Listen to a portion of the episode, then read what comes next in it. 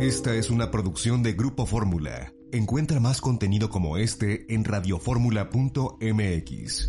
Los saludos, soy Eduardo Ruiz Gile, aquí en Grupo Fórmula, radio, televisión, internet y redes sociales desde la Ciudad de México, ciudad en donde también hoy están Liliana Alvarado. Hola, ¿cómo están todos y todas? Álvaro Rattinger. ¿Cómo están todos? Buenas tardes. En Villahermosa, Tabasco, Ramsés Pech. Buenas tardes a todos. No te oímos, Ramsés. Tendrás que arreglar tu sonido. Y en Mazatlán, Sinaloa, está Hugo Páez. Un saludo desde la Perla del Pacífico. Está bien, qué bueno.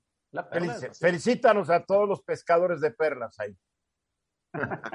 que les vaya a todos de perlas. Vengan a la ¿Se Perla producen perlas en Mazatlán? ¿Hay perlas, perdón?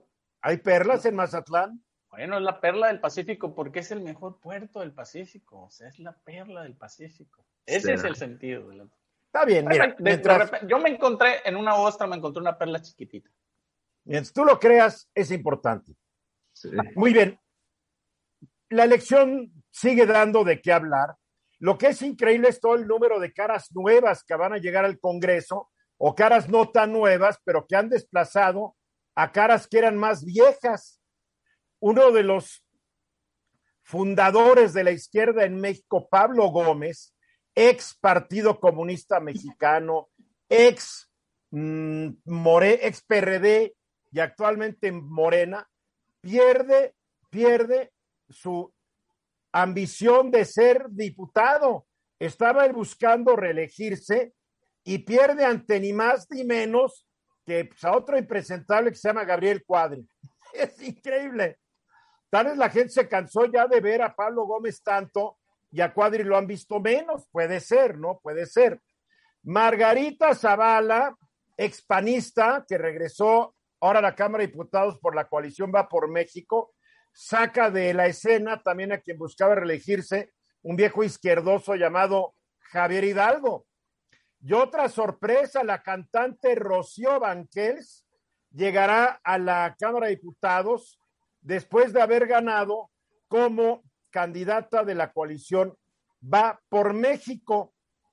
Parece que deja fuera a Alfonso Ramírez Cuellar, que el caray fue presidente de Morena y un hombre que fomentó la cultura del no pago cuando le debías a la banca, ¿no? O sea, personajes un tanto extraños. Rocío nunca ha sido política y aparentemente, pues la...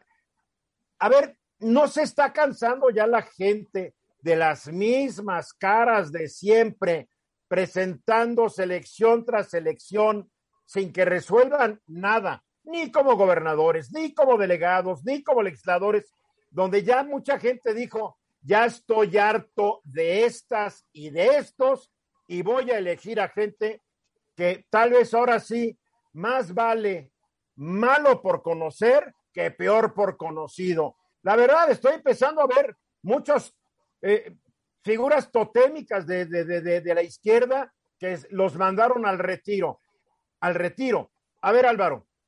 Mira, yo, eh, esto ilustra claramente, Eduardo, la debilidad de la marca de muchos de los candidatos. Eh, nosotros que estamos eh, pues todos los días hablando de este tema, bueno, tal vez yo un poco menos porque estoy en marketing, pero la mayoría de nosotros de alguna u otra manera sabemos quién es Pablo Gómez, pero si Pablo Gómez o muchos de los que perdieron asumen que son una marca reconocida entre la población, eh, tristemente se van a encontrar que no. Eh, y ese es un tema que está creciendo eh, a nivel nacional, en donde la gente está votando por marcas que conoce, pero que hay muchísimos políticos que se aproximan a lo de pedir el voto y después eh, desaparecen. Eso curiosamente me lo mencionaron justamente de Romo en Miguel Hidalgo. Alguien que vive en Miguel Hidalgo me dijo, oye, yo no había sabido nada de Romo en 12 años y de repente está en todas las esquinas. Eh, digo, entonces, de algún modo eso es lo que pasa. La gente, pues al final no reconoce las marcas, no reconoce. Y lo que veo yo es que en esta votación, por lo menos en el Distrito Federal, hubo mucha votación por marca, pero a nivel partido, lo cual a mí en lo particular, francamente, me sorprendió un poco. A ver, tú sí estás hablando en chino, porque tú estás creyendo que tu audiencia es una bola de mercadólogos. Lo siento, no te entendí. Cuando Ah, tú hablas de marcas, ¿Qué tiene que ver Rocío Banquels con una marca? Ella no es no es priista ni nada y ganó por PRI, PAN y PRD. Eduardo, todos somos una marca. Entonces estás hablando del nombre y de la identificación de una persona. Sí, todos representamos, una marca representa lo que la gente siente y piensa de un producto, de un servicio. Y lo mismo sucede en una persona. Sí, pero Rocío Banquels es famosa porque fue Vita y hizo papeles icónicos en telenovelas. No, la gente no la identifica como diputada, pero votaron por ella porque tal están hartos de, de, los Ramírez Cuellar y de los Pablo Gómez. No te creas, más bien no reconocen a Pablo Gómez. Trate de pensar un poco en Cuauhtémoc Blanco, ¿no? O sea, Cuauhtémoc Blanco es más marca que político. ¿No? Y la gente cuando llega y ve la boleta es mucho más común de lo que crees, que votan por la marca que conocen. Eh, y eso es algo que... Oye, pues en la alcaldía Miguel Hidalgo ni que conozcan tanto al panista que ganó sobre el hombre que ya iba llevaba dos vueltas como gobernante Miguel Hidalgo. Eso acabaría con, con, tu teoría de la marca. No, al revés, porque la asociación de la marca evidentemente fue mala. O sea, la marca te puede favorecer o te puede pegar. O sea, que tu nombre, si estás quemado, estás quemado y no te va a ayudar. Estás quemado, te recuerda. Hablando en términos no mercadológicos. Hablando en términos no mercadológicos. Y eso es lo que yo creo que determinó muchas delegaciones y muchas de las gobernaturas y de los diputados. Eh, digo, si tú, si tú ves lo que pasó en, Benito Juárez, fue claramente una votación de identificación con el partido, no tanto de marca. Pero si ves lo que pasó en Querétaro. No, sí fue de marca porque Santiago ya llevaba tres años y si lo sub... Ahora me vas a decir que en, Benito Juárez no conocen al, al, delegado. yo, soy de Benito Juárez y hay un cierto orgullo, te lo digo porque además estuve en la, en la, en la casilla y escuché a la gente comentarlo. Había un orgullo de decir, este es un bastión este, del PAN. Pero, pero pienso un poco en el caso de Curi en Querétaro, que es una marca importante, y curiosamente hasta Durazo. Perdóname, Querétaro, la marca es el PAN, es la marca. Yo ah, no, claro que estoy de acuerdo. Ah, claro que sí, no estarás de acuerdo, yo no estoy de acuerdo contigo. El PAN es un bastión, así como tú estás muy feliz de que el Benito Juárez es un bastión del PAN, Querétaro es un bastión del PAN, por favor. A ver, Ramsés. ¿Me escuchan? ¿Sí, ya se mejoró? Mejor. Ok. Bueno, hablando de los términos de Álvaro, la marca, a ver, pero la pregunta, Álvaro, hay que hacernos es, ¿cuánta gente compró esa marca en volumen de votos?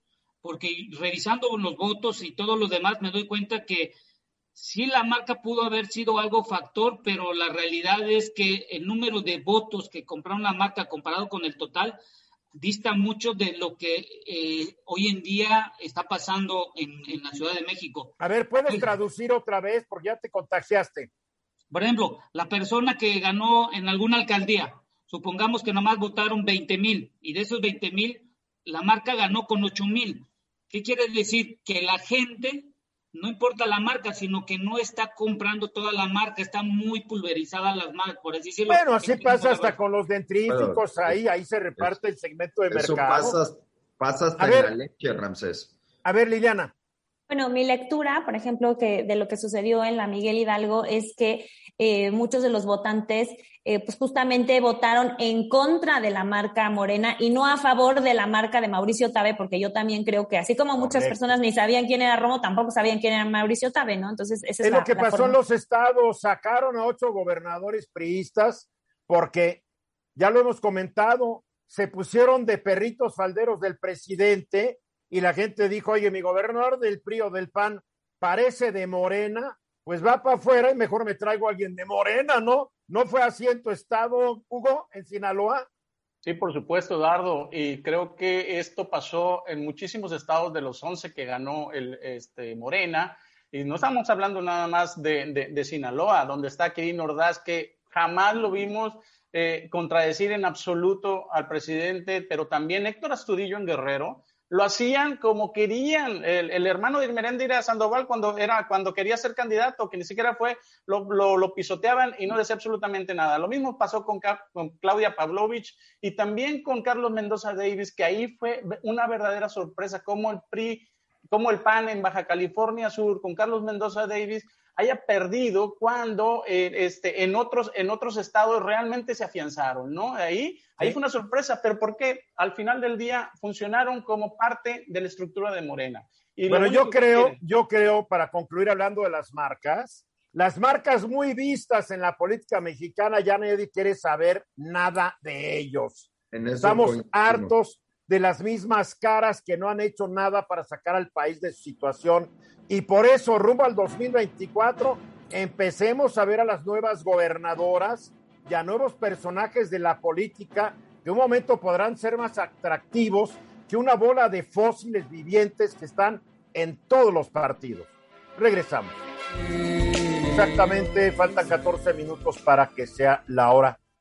Mucha gente dice que la elección del domingo pasado fue como un plebiscito para calificar bien o mal al gobierno de la cuarta transformación que preside Andrés Manuel López Obrador. Visto así, pues uno diría desde el punto de vista de las gobernaturas fue un plebiscito favorecedor. Desde el punto de vista del Congreso Federal, pues fue un plebiscito que no le favoreció mucho. Igual que en la Ciudad de México. Si vemos las elecciones para alcaldes, pues fue un plebiscito que no favoreció a Claudia Sheinbaum, pero si vimos la elección de diputados locales, no le fue mal. A ver, plebiscito o no plebiscito, Hugo Páez. Mira, Eduardo, yo, yo pienso en las, en las elecciones con dos grandes conceptos. Una, las regionales, que son las gubernaturas, eh, como comentamos en el, en, el, en el, segmento anterior, Creo que eh, muchos gobernadores del PRI, Mendoza Davis, por ejemplo, del PAN, estaban prácticamente entregados a Andrés Manuel López Obrador. Ahí no tuvieron que trabajar tanto, fueron las mafias locales y realmente el futuro de cómo se iban a retirar los gobernadores. Que no los persiguiera la UIF, que no los persiguiera eh, la Fiscalía. ¿Pero por qué? ¿Qué, ¿Qué estás diciendo? ¿Que son tracaleros, que hicieron negocios mal habidos, que recibieron dinero del narco, que se enriquecieron inexplicablemente? No, yo creo que está, yo creo que lo que está diciendo eso son sus miedos. Y sus miedos son esos. Pero quien tiene miedo es porque tiene colita que le pisen, Hugo. Exactamente, es lo que estoy diciendo. Pero en, otro sentido, Eduardo, por ejemplo, ahorita hablábamos de, de, algunas, de algunas este, diputaciones, de algunas eh, elecciones a diputados. Son muy, muy conocidos de estos que hablamos, pero estamos hablando de 300 entre esos 300, yo te puedo asegurar que ni siquiera la gente conoce ni a 25, 30. Entonces, realmente funcionó aquí. todas las personas que iban a votar por alcalde, por ejemplo, y por gobernador y por Congreso local, todos votaban por un diputado federal. En ese sentido... Eh, Pero hubo voto diferenciado, no puedes negar que hubo voto diferenciado. No, no, no, no, por, e, es, a lo que voy. No, claro que sí hay voto diferenciado, hay muchísimo voto diferenciado. En este sentido, yo creo que la votación a la, a la Cámara de Diputados funcionó como un plebiscito, no tanto fijándose en el perfil del diputado. Muchísimos, muchísimos no conocen a su diputado. Pero ¿para qué sirvió? Para decirle no al gobierno, para frenar a, la cuarta transformación. Entonces, a nivel masivo. A ver, a ver, a ver, a ver, a ver, pero ¿tú crees que mucha gente está interesada que que el presidente se vaya contra los organismos constitucionales autónomos, no sabe ni cuáles son. Por supuesto que sí está interesada, Eduardo. Yo, yo, yo pienso que la gente sí estuvo interesada y la gente salió a frenar. Estamos viendo. Yo no vi a la gente salir a la calle a protestar cuando el gobierno, la 4T y el Congreso desaparecieron el Instituto Nacional de Evaluación Educativa. No, no, no, Eduardo, no, Eduardo. Pero aquí sí hubo una oportunidad, no de salir no de salir a, protestar, pero sí una oportunidad de pacíficamente y de decir, no quiero. Y, esto habla de que hubo mayoría, hubo más del 50% de votación en una elección intermedia, no fue una elección mala. Y, esto sí está funcionando a nivel federal, eso es lo que me refiero. ¿Alguien podría interpretar, usando tus mismos argumentos, yo podría decir que el 50% que no salió a votar es que está muy contenta como están las cosas, Hugo. No, Eduardo, no, fíjate que no puedes, no, no, puedes razonarlo de esa forma. No le puedes decir si están o no están contentos. No El hecho de que no salieron a votar ni para decir estoy contento, ni para decir estoy descontento. No, yo, creo que no se puede razonar así un, un, un acto de salir a la calle a emitir el voto contra un acto de, de, desdén o de simple y sencillamente de no me importa o simple y sencillamente. si no me importa es que no me importa porque estoy a gusto como está. Yo no, yo, no, yo no lo veo así porque hay que compararlas con otras elecciones intermedias. Y esta elección intermedia comparada con otras fue una elección bastante copiosa. Porque aumentamos cinco puntos porcentuales, por favor, no fue así que digas que digas. No, no, no, no, Eduardo, pero estamos hablando de que aquí un gobierno que empezó con 30 millones de votos en el 2018, hace casi ese es, Perdóname, esa fue una elección presidencial. No me compares. No, fue una elección, también de la Cámara. Una elección intermedia. No, fue una elección también de la Cámara. No, lo que pasa es que, a ver, lo que pasa es que eh, me está razonando una cosa con un argumento y otra. Es para que tú estás dando puros argumentos que, según te convengan y yo tengo que este cuestionarlos. No, en este sentido, Eduardo, en este sentido, creo que sí está funcionando para frenar a la cuarta transformación. No estoy diciendo, no estoy diciendo que hayan fracasado pero no avanzaron, retrocedieron el número de escaños, sí frenaron, no lograron la mayoría calificada y todavía Morena está en manos del Partido Verde. Hay que un poco de historia. Hagamos un poco de historia. Morena tampoco había, había, obtenido la mayoría calificada hace tres años, pero por medio de artimañas legales y un bolón de chapulines que salieron del PRI y de Movimiento Ciudadano y del PAN que se fueron a Morena lograron su mayoría calificada. Por favor, porque tú analizas. Por eso, Eduardo, no, no, no. A ver, pero Andrés Manuel López Obrador. Déjame terminar. Si tú ves la cantidad de diputados que obtuvo hace tres años Morena, tampoco tenía la mayoría ni calificada ni simple. Por eso, pero esta es la primera aduana de Morena. Andrés Manuel López Obrador, con la votación que obtuvo, él en el 2018 iba sobre una mayoría calificada y sin embargo retrocedió casi 50 escaños. Entonces, en este sentido, sí hubo un freno. Ahora, para lograr una mayoría simple o mayoría, este, una mayoría simple, va a tener, eh, va a tener que negociar con el, Partido Verde. Bien, yo nomás, yo soy menos sofisticado que tú. Para mí la gente votó con su bolsillo por la crisis económica con su miedo por la pandemia y por la inseguridad. No, para, para Hugo Páez la gente estaba diciendo, no, es que hay que proteger los organismos constitucionales autónomos, porque la gente está peor hoy que hace tres años, por eso castigó a Morena. Así de fácil. Pongas conceptos que no dije, no, yo no dije. A ver, Álvaro Rattinger. A ver, yo a ver, yo no voy a minimizar la participación ciudadana. Yo me siento muy contento de que hubo un aumento. Yo no la estoy minimizando, no, tampoco digas que yo la estoy minimizando. Bueno, pero estamos diciendo que, a ver, pero no, Eduardo, pero estamos diciendo que es poca cosa y que solo fue el 5%. Yo no dije que fuera poca cosa. perdón, pero, a mí me parece. Puedes decir no, Eduardo, es que no. Álvaro, Eduardo, 51 cualquier aumento, es decir cualquier aumento de participación es una mejoría para la democracia mexicana, punto. Yo no la voy a minimizar ni la voy a, ni la voy a catalogar como mala, perdón Eduardo, no lo voy a hacer. Me parece, coincido, coincido, totalmente con Hugo, hubo mayor participación, claramente fue muy Yo no he dicho hay que gente no la hubo. hay gente que votó con el bolsillo, hay gente que votó enojada, pero claramente hay un desencanto, porque así lo dicen los números. O sea, Morena recibió más votos en la presidencial de lo que lo recibió ahorita. Lo lógico sería que hubiera mantenido el nivel de votación. de medio sexenio con una presidencial. Eso no, vale. No, vale. No, claro que vale, porque vale. lo que estás viendo es que la gente se comprometió con un cambio de partido, que no es poca cosa en México, es un partido nuevo que llegó tres años antes de las elecciones, llegó a la presidencia, arrasó y tres años después no volvió a arrasar.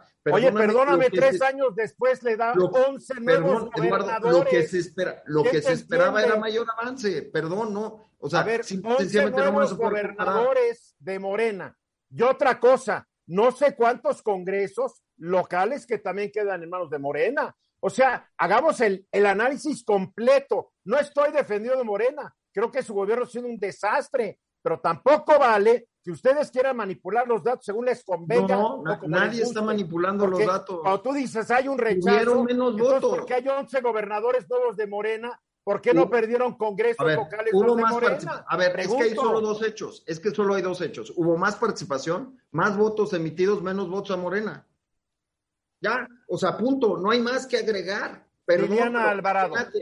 Bueno, dos cosas. Eh, sí me parece que hay que resaltar que hubo más participación en estas eh, elecciones intermedias. No, ya sé, pero quiero acabar de hablar. Me parece que es importante resaltarlo Pero también estoy contigo, Eduardo, que me parece que hay todavía mucho trabajo por delante, porque aun cuando hubo una mayor participación, sí es realmente pues inconcebible que casi la mitad de la población no salga a votar. O sea, sí es, o sea, sí hubo una mejora, pero sí tenemos un gran problema. Eso no podemos dejar de verlo, ¿no? Oye, y, y hay que trabajar en ello. En Baja California no llegó a votar el 62% de la población. Es que no me vengan con cuentos que es un problema. No, eso es un problema. Fue deplorable.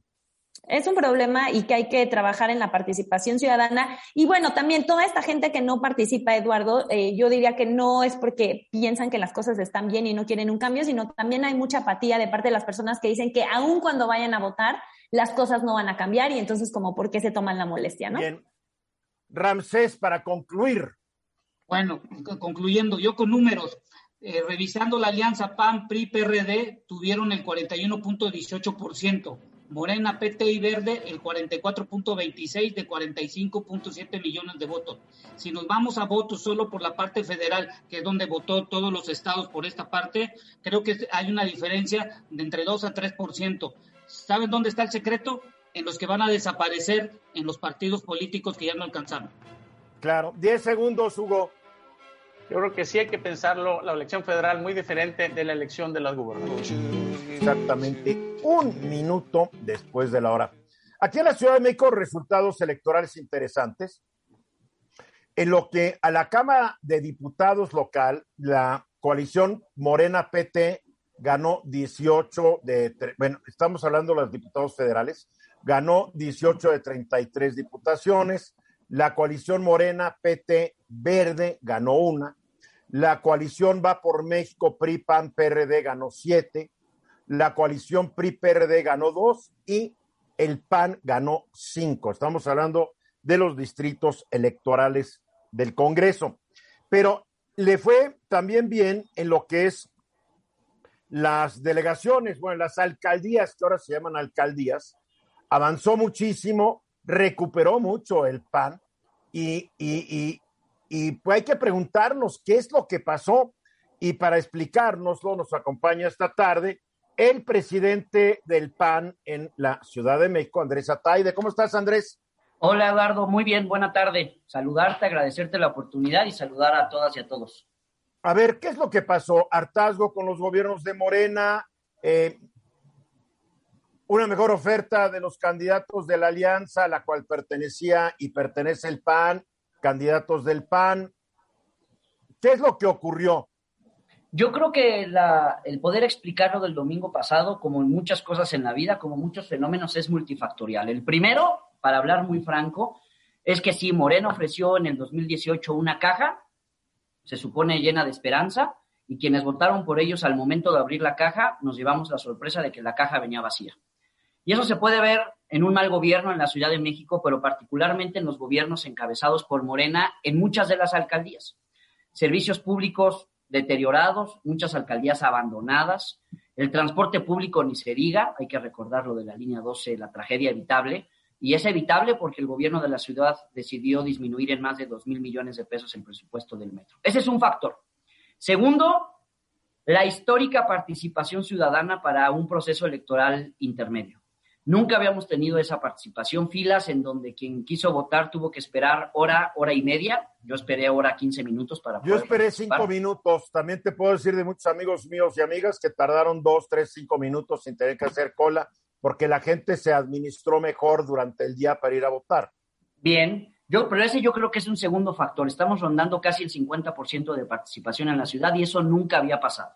Y está demostrado que a mayor participación, le, mejor le va el pan. Eso está demostrado. Ahora, una pregunta.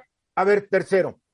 Y tercero, y lo digo muy rápido, creo que sí, la Alianza va por la Ciudad de México, presentó candidatas y candidatos potentes que aunque no formaran parte de ningún partido político, ni del PAN, ni del PRI, ni del PRD, son activistas, son reconocidos en sus, en sus territorios y creo que eso potencializó el resultado del domingo pasado.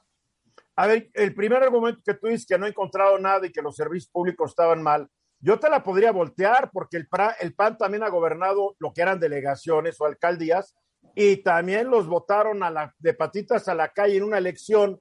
Eh, es verdad. Por, no resolver las cosas también. Entonces la pregunta es, ¿Y ahora por qué debemos creer que sí las van a resolver?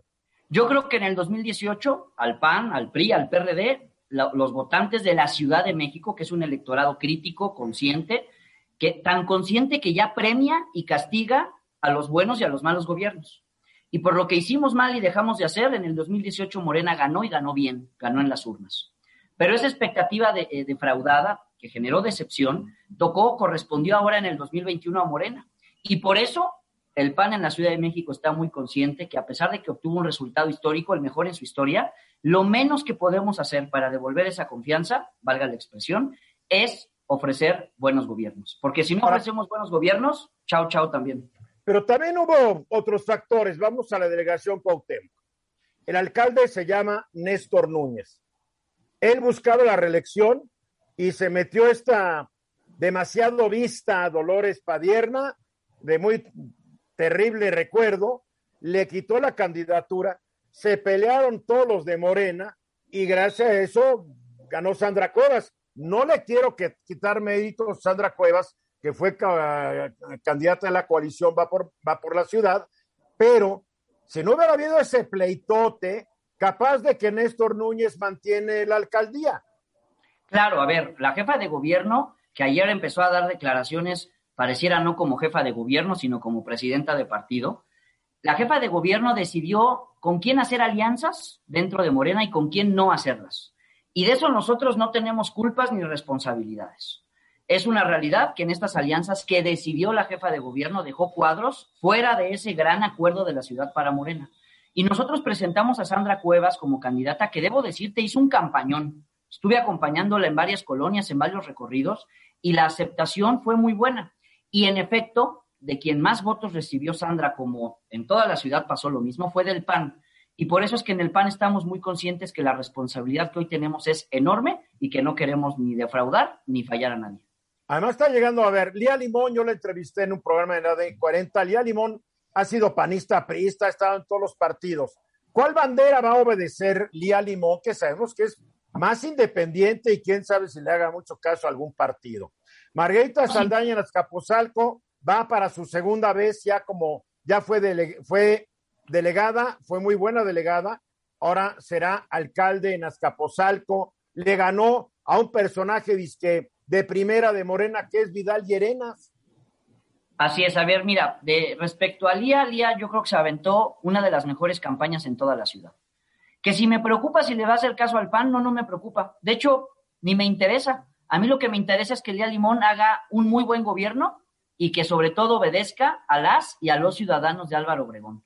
Y así como el caso de Lía Limón, la Alianza Va por la Ciudad de México presentó muchos perfiles, como te decía, que aunque no obedecieran cúpulas partidistas, conocieran a su gente, tuvieran agenda ciudadana, y yo por eso estoy tranquilo de que no vamos a fallar. Yo respaldo 100% a Lía Limón y estoy convencido que va a ser una gran alcaldesa en Álvaro. A mí me encantaría que no fallen. Yo he entrevistado virtualmente a todos tus antecesores presidentes del PAN y que después de una elección dicen lo mismo, no vamos a fallar. Y, y pasan tres años y dices, pues fallaron. ¿Por qué les tenemos que creer esta vez, Andrés, cuando hace rato hablábamos del 50% que no salió a votar? Que puede ser o porque estaban muy contentos con la situación de las cosas o porque ya se hartaron y no quieren saber nada de nada. ¿Qué garantía? Nunca hay garantías más que una garantía que compres de tu teléfono, tu reloj. Pero ¿qué garantía podemos tener que esta vez sí? A ver, el Congreso se va a repartir muy parejito eh, en, en la Ciudad de México, pero todavía Morena va a poder tener un papel más, de un poquito más de fuerza, creo, dentro del Congreso de la Ciudad de México. La jefa de gobierno es morenista que obedece las órdenes de la superioridad sin chistar, sin chistar. Obviamente el gobierno de la ciudad y, el Congreso de la ciudad va a hacer todo lo posible para que fracasen estos gobiernos de coalición y los del PAN. ¿Cómo evitarlo? Es la primera vez que una jefa o un jefe de gobierno va a tener que sentarse con sus 16 alcaldesas y alcaldes y que tenga minoría. Por eso esta elección es histórica. Porque no lo ha hecho hasta ahorita. Y la jefa de gobierno decidió en sus primeros tres años. Hay dos maneras de ostentar el poder. La primera es con diálogo, con humildad y escuchando incluso a quienes no piensan igual que tú. Y la segunda es con soberbia, prepotencia y no haciendo política. Claudia decidió los tres primeros años optar por la segunda. Nosotros desde aquí, desde el PAN, le volvemos a extender la mano para construir juntas y juntos una mejor ciudad. Yo no comparto esa visión de que la ciudad quedó partida a la mitad y que somos los unos y los otros. Todas y todos somos la ciudad. Y ojalá que Claudia, memes, ¿no? y que ojalá Claudia deje de hablar como, como dirigente de partido, que no lo es, por cierto, y hable como jefa de gobierno y que nos sienten en una mesa. No puede, no puede, como el presidente no puede hablar como presidente. Entonces, los resultados que va a seguir teniendo la jefa de gobierno son como los del domingo pasado. Y ¿Qué tanto influyó la línea 12 y la falta y la soberbia de no ir a ver enfermos y, no asumir responsabilidad y defender a la directora del metro, que es la número un responsable de esto? ¿Crees que haya influido en la elección? Claro que influyó. Yo no sé qué siga haciendo Florencia Serranía como directora del metro. No lo entiendo es una decisión, Es una decisión que hoy sigue sosteniendo la jefa de gobierno y que claro que tiene repercusión electoral. Pero no es decisión de ella y tú lo sabes, es decisión de más arriba. Ella es la jefa de gobierno y, y sé a lo que te refieres. No podemos olvidar la semana que nos dejó sin gasolina, la decisión de haber, hecho una consulta patito para el aeropuerto, lo que hizo con la... Además, además hicieron la consulta al aeropuerto en municipios olvidados de Chiapas, que qué tenía que ver con esta ciudad porque hoy el presidente decía que, que tenían que ver periodistas de no sé dónde con asuntos de la Ciudad de México, ¿no? Es increíble lo que sigue pasando en la ciudad. Yo creo que es también, insisto, algo que explica lo que aconteció el domingo pasado.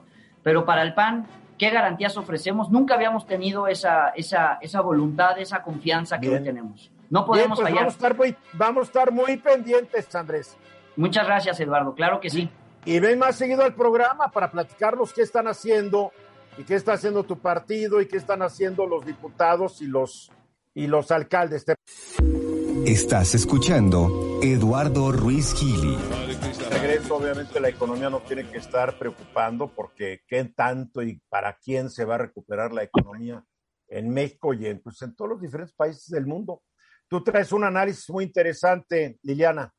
Así es, Eduardo. Pues fíjate que recientemente la OCDE, que es la Organización para la Cooperación y el Desarrollo Económicos, eh, presentó lo que son las proyecciones económicas para 2021, en donde pues llega la conclusión que las principales economías de América Latina se van a recuperar mucho más rápido de lo que se había pensado, de lo que se había eh, pronosticado tras la pandemia.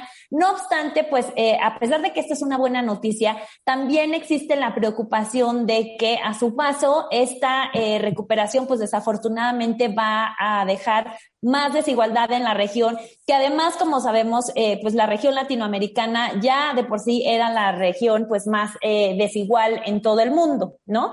Eh, ahora, haciendo una comparación de a qué velocidad o a qué ritmo se van a ir recuperando las, las economías latinoamericanas, tenemos algunos ejemplos que nos dicen que, por ejemplo, la, la, la economía que más rápido se va a recuperar de la región latinoamericana es Colombia, pero por otra parte tenemos a México, que es el país que más rezago va a tener y que se va a recuperar más lento. Ahora, lo que nos dice este organismo internacional, que una de las razones que tiene más peso eh, de por qué unas naciones se van a recuperar más rápido que otras, tiene que ver con eh, la rapidez en el proceso eh, de vacunación, lo que pues, la, conclusión nos llevaría a pensar que en comparación con otros países de América Latina, pues eh, el proceso de vacunación de México pues ha sido bastante lento, ¿no? Ahora, ya comparando los números, tenemos que Argentina va a crecer un 6.1% en el 2021 y un 1.8% en el 2022. Colombia, como ya había dicho, la economía que más va a crecer en el 2021 va a tener un crecimiento del 7.6% en 2021. Eh, Chile, eh, un 6.7 en 2021, 3.5 en 2022. Evidentemente aquí también podemos ver una tendencia que pues el crecimiento para el 2022 no va a ser tan acelerado como el del 2021. Y eh, conforme a la OCDE, tenemos que México va a tener un crecimiento este año de 5% y de 3.2% en 2022. Cabe mencionar que ante estos eh, pronósticos y estimaciones de la OCDE, el subsecretario de la Secretaría de Hacienda, eh, Gabriel eh, Llorio, ha eh, rechazado estos datos, pues él considera que el país este año no va a crecer a un 5%, sino que tienen pronosticado un 6.5 para este año, ¿no? El tiempo dirá quién tiene razón, o Llorio o la OPE, ¿no? Así es, Eduardo. Ya sabemos que eh, sobre todo este gobierno siempre tiene eh, otros datos, ¿no? Eh, y bueno, em, también, como les decía, uno de los problemas más graves que ve la OCDE es la desigualdad que eh, trae esta eh, recuperación económica, ¿no? Y este también es un es un, eh, una tesis o un problema que ha también mencionado ya muchísimo el Banco Interamericano de Desarrollo y ellos estos dos organismos internacionales dicen que esta desigualdad está también en parte siendo provocada por eh, la informalidad, que también ya hemos hablado mucho de ella en este programa, que se, se generó y se está generando a causa de eh, la pandemia, ¿no? Eh, también mencionan ambos organismos internacionales que los más afectados eh, en la economía de manera general, pues son las mujeres, son eh, los trabajadores, eh, los más jóvenes y también eh, los informales. Y esto lo que nos lleva es a unas brechas eh, sociales más eh, marcadas y más amplias eh, en la región, ¿no? Yo les quiero hacer una aclaración sobre estos crecimientos porque se ven muy espectaculares, pero la economía de México cayó más o menos el 8,5% el año pasado. Así es. Digamos que el año antepasado estábamos en 100. Al caer el 8,5 cayó a 91.5. Si creciera 5% este año, todavía va a estar en 96.1. Va a estar muy debajo de los niveles que estábamos en el año 19.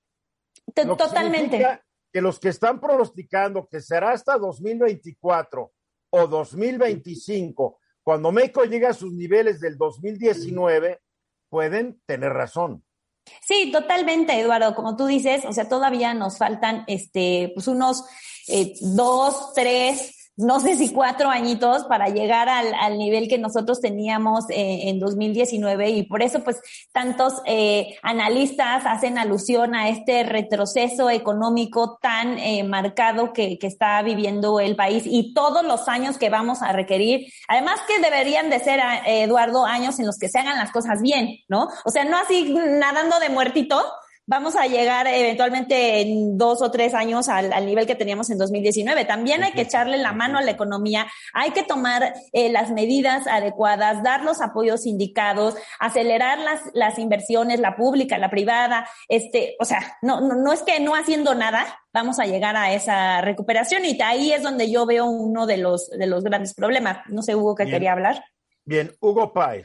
Sí, eh, Liliana, eh, ¿tú piensas que esta nueva cultura de consumo a raíz de la pandemia, y estoy hablando a nivel mundial, pero en Latinoamérica en especial, eh, va a ayudar mucho a la recuperación? Porque yo creo que sí hubo, hubo, hubo una recapacitación sobre la forma de consumir que pueden incidir en, en, este tipo de recuperaciones. No, sé tú cuál es, cuál es tu, tu... Mira, al final, Hugo, yo lo que creo es que tal vez, eh, y también Álvaro sabe de estos, eh, hubo como un cambio en los patrones de consumo, pero en la medida en que la gente no tenga más ingreso en su bolsillo, pues va a ser difícil acelerar la recuperación de la, de la economía, ¿no? Está, eh, el Coneval plantea que podemos tener este, entre 9 y 10 millones de pobres adicionales, ¿no? En la pobreza por ingreso. ¿Y qué te dice eso, no? Pues evidentemente toda la gente que está eh, eh, cayendo en, en, pobreza o en pobreza extrema, Horrible. no importa que esté cambiando como sus patrones de consumo, simplemente no tiene eh, recursos para no gastar y para... No hay consumo. No hay consumo.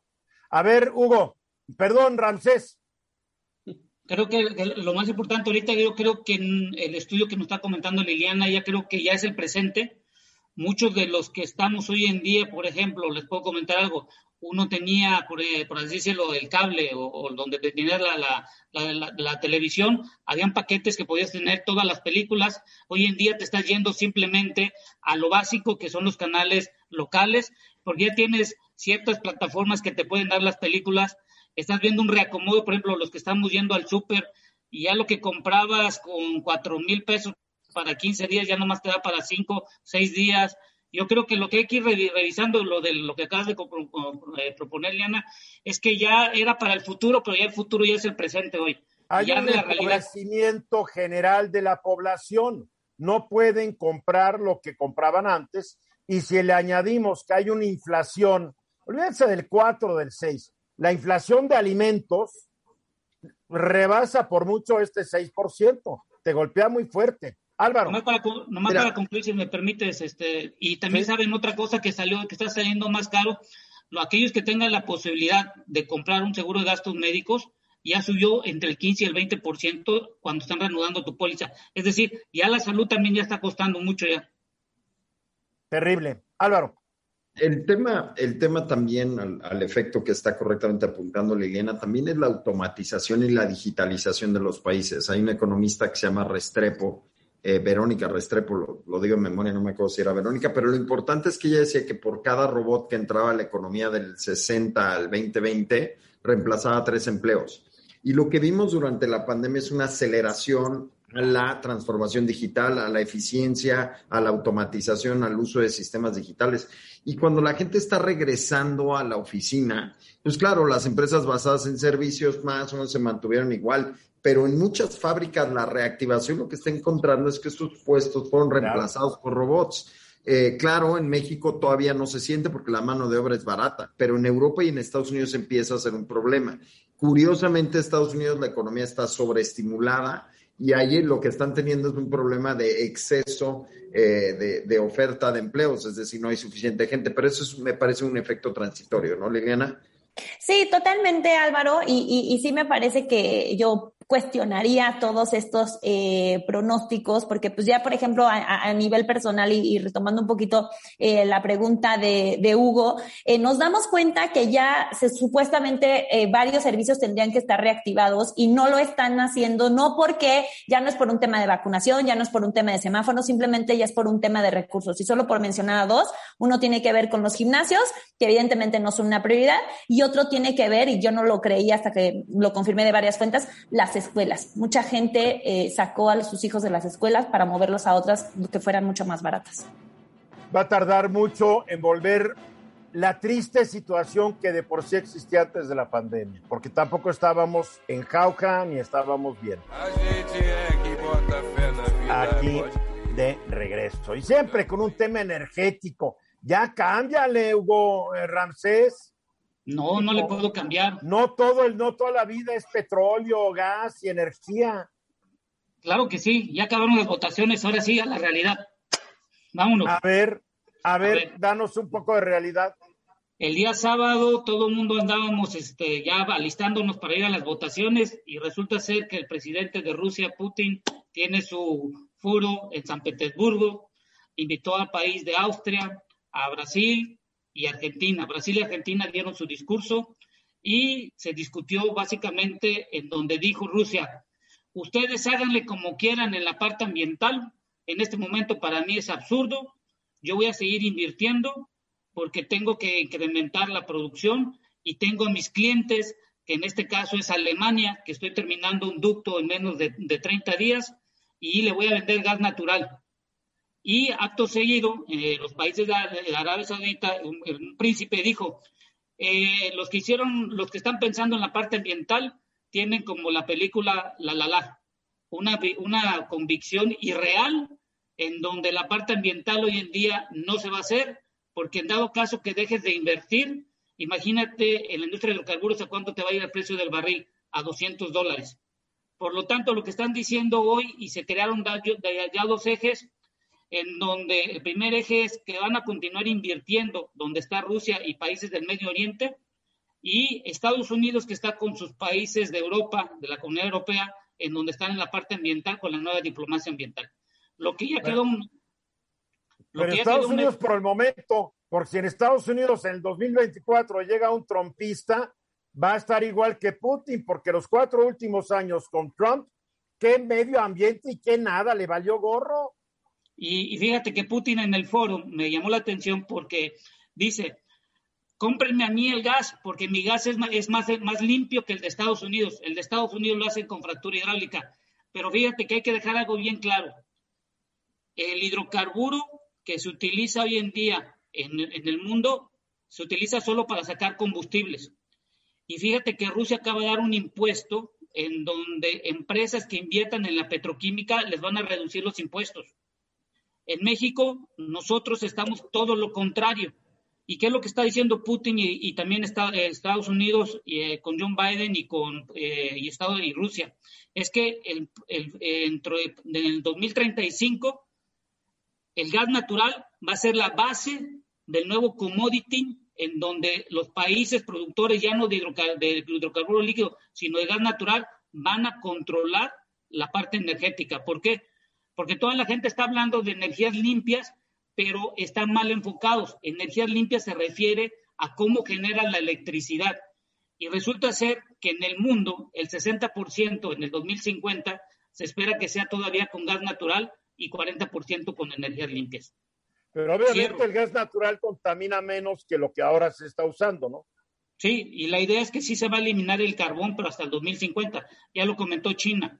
China no va a eliminar el carbón dentro de poco, porque sabemos que fundamentalmente con eso genera la electricidad. Y lo que sí me, lo que sí me quedó claro, este, Eduardo, con el foro de, este día sábado, que estuvo muy bueno, tardó tres horas hablando Putin eh, sobre muchas cosas, y se duró como una hora y media hablando de la parte energética, es que le declaró abiertamente a Estados Unidos el inicio de una guerra no, no fría ni bélica ni nada, sino es una guerra en donde va a estar la parte primero energética y segundo lo de las vacunas por todos los virus que puedan venir.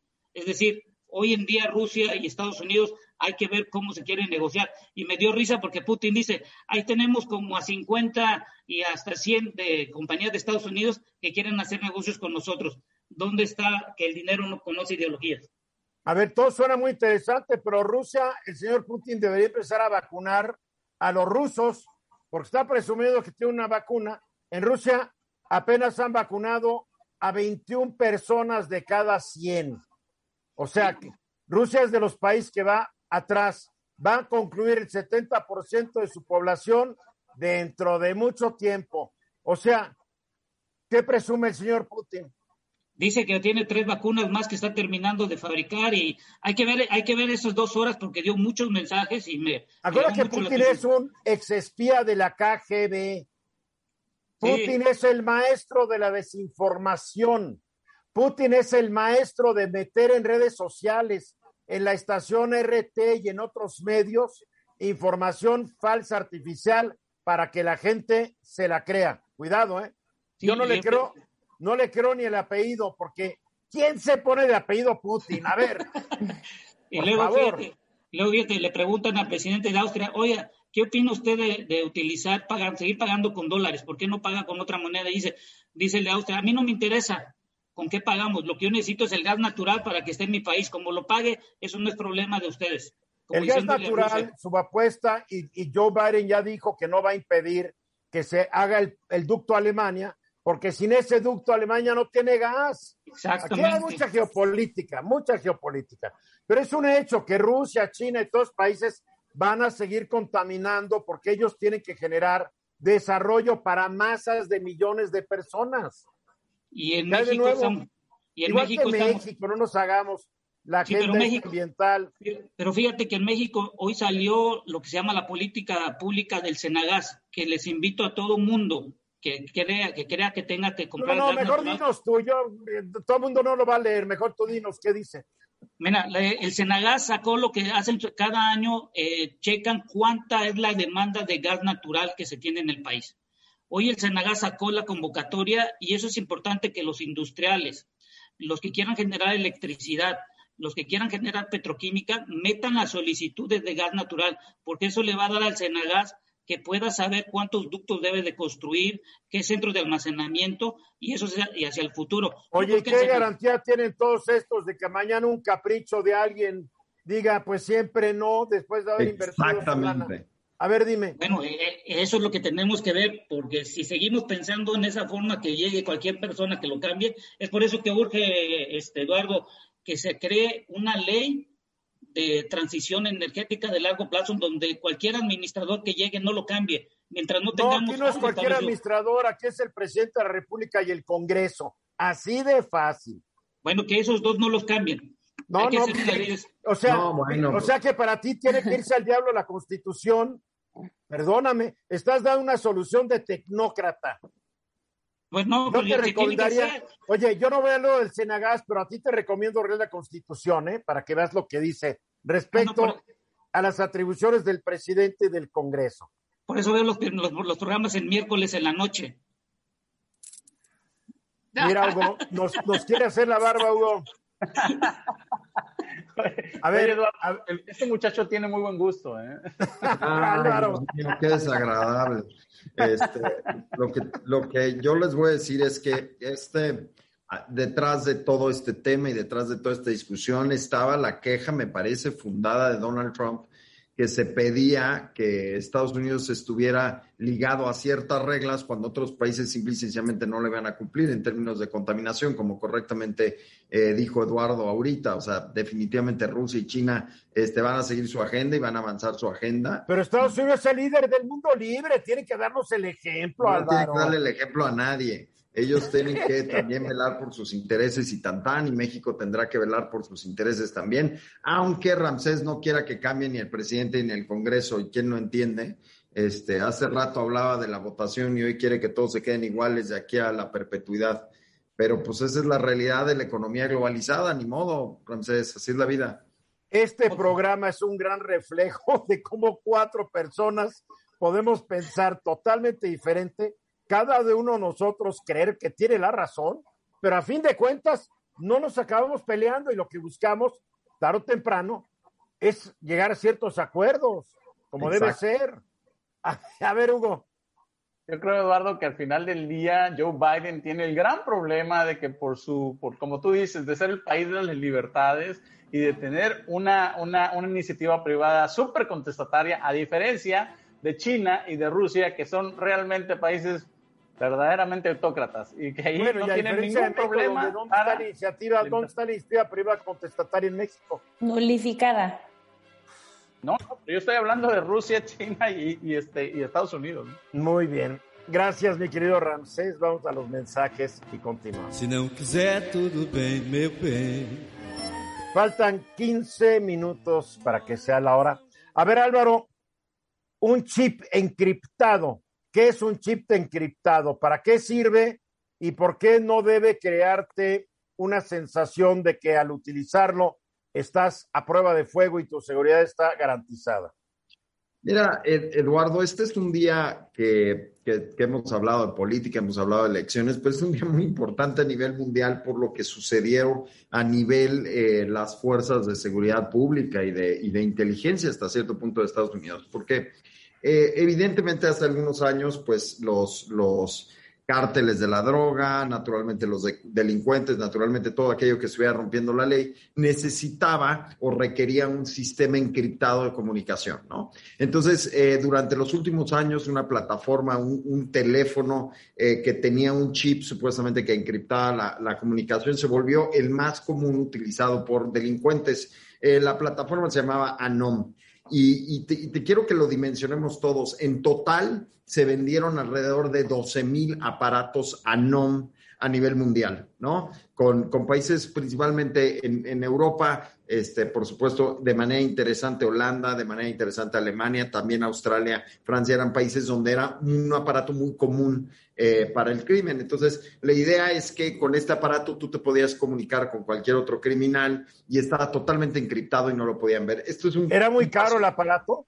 El, aparato no era necesariamente caro, pero bueno, como, como sabes, el, crimen, el, costo de un aparato no, claro que era más caro que un, que un, aparato normal, pero además era un aparato que solamente se vendía por recomendación, es decir, tú no te podías meter a internet y comprarlo como uno que se llama Silent Circle, ¿no? Que es un aparato totalmente encriptado para empresas supuestamente muy, muy, este, muy metidas en temas de seguridad. Entonces, la idea es que un aparato ANOM, un teléfono ANOM, era un teléfono que alguien, otro criminal, asumo, te tenía que dar la recomendación para que te lo vendieran.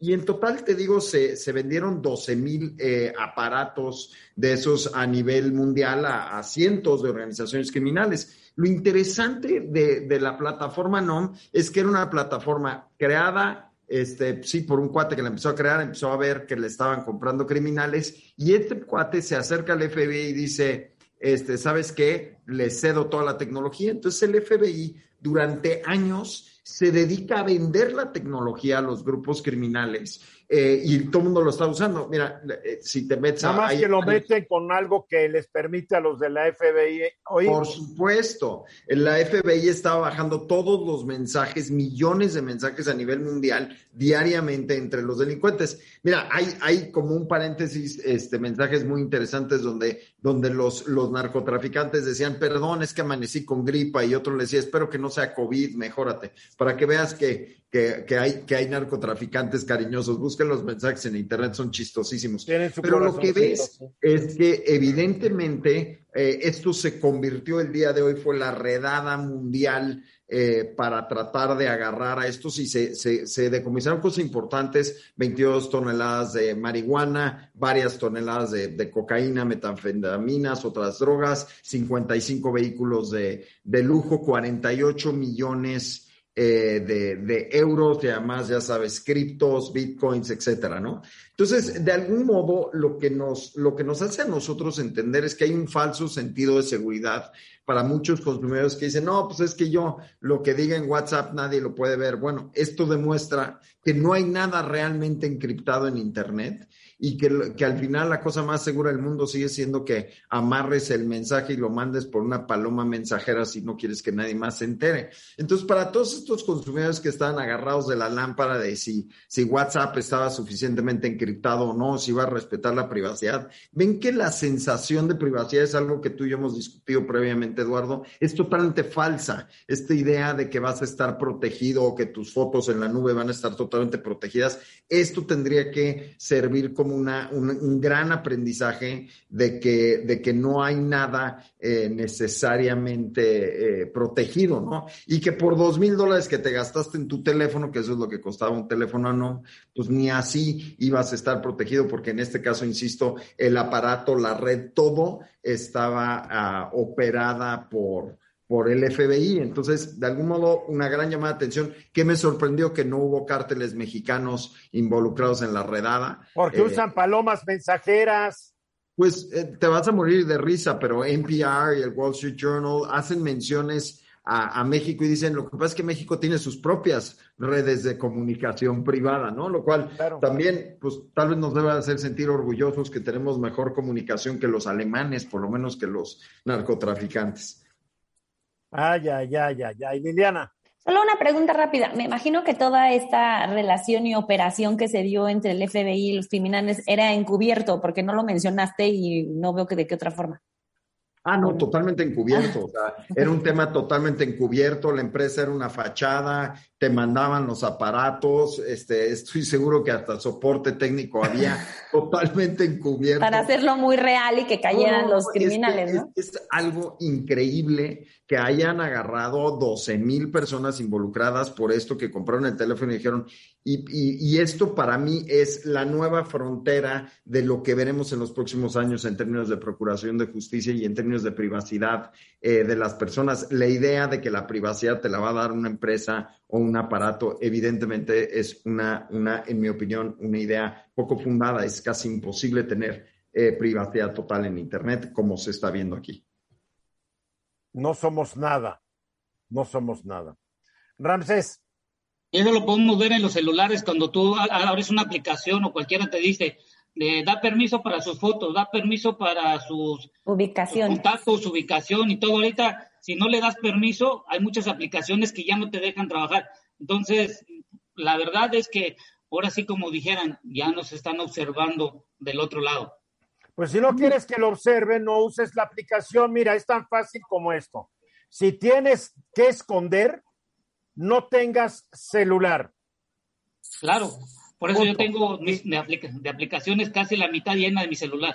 Y cuando quieras hablar con alguien, le dices, nos vemos en el parque, donde no te pueden estar grabando, a menos que haya un pajarito que sea grabadora. No te salvas.